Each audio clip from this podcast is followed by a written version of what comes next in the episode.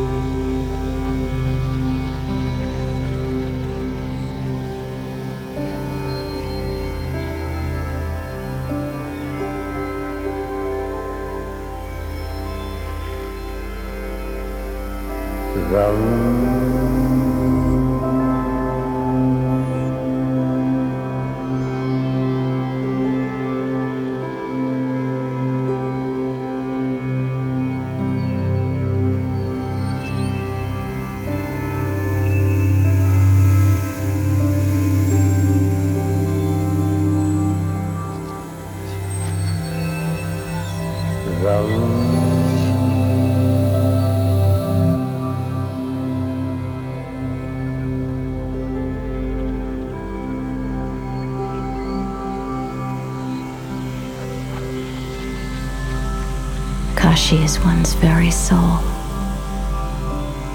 I have not seen Parvati since she married that naked god Shiva, who rides a bull, decorates himself with snakes and ashes, lives in the cremation ground. Still, the brilliance of her red rubies fill the sky like palaces forests of her eight perfections bear more fruit than all the wishing trees in heaven. I bring her your ashes. Bathe in the rainy season brown and muddy water, alive with filth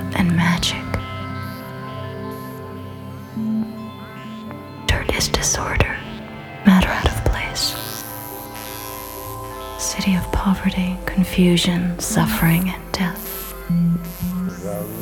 Where the magic of the world is made, not a single grain saved.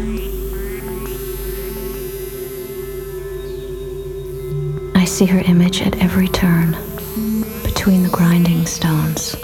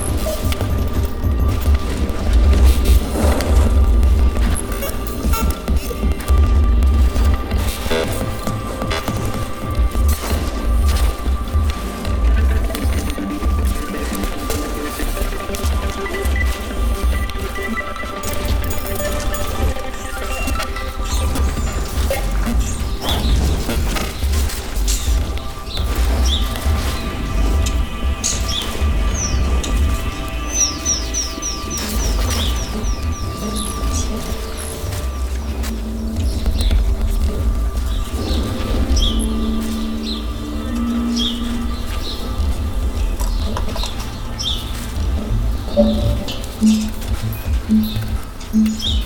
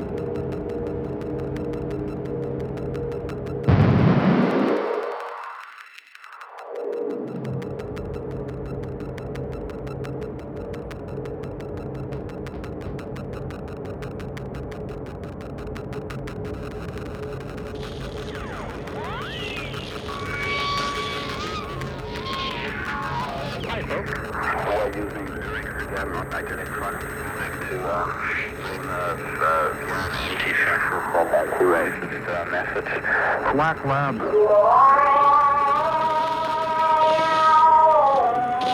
Bác sĩ nào? Bác sĩ Đỗ Đình Trường, khu vực đau cổ. Radio Havana, Cuba.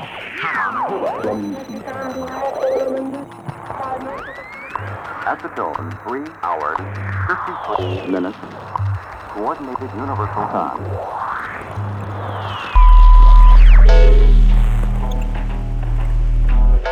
What is the difference, the distinction between a swish and a whistler? Well, a swish uh, descends through the audio frequency spectrum with time, whereas a, a whistler is more coherent. In other words, the whistler is a rarefied and specialized case of the swish. Uh, we find some which start out like a swish and end up like a whistler, and we call these swishlers. They're audio frequencies, but they're not audible unless you have radio ears. That's correct. They're audio frequency radio waves. We've talked about whistlers a lot. Now, uh, perhaps we should uh, uh, just devote uh, no more than a minute or two to the tweak. The tweak is rather well understood and demonstrate that these are indeed tweaks, but that the rate of decline of the tone is so fast that they're not not recognizable as well-developed tweaks until you slow them down. A mature tweak is one that's many miles away. It is uh, a crash or a bunk, and if it's uh, far enough away so that it's not that, but not a tweak, it's uh, one of these uh, immature tweaks. Well, dawn chorus, on the other hand, is not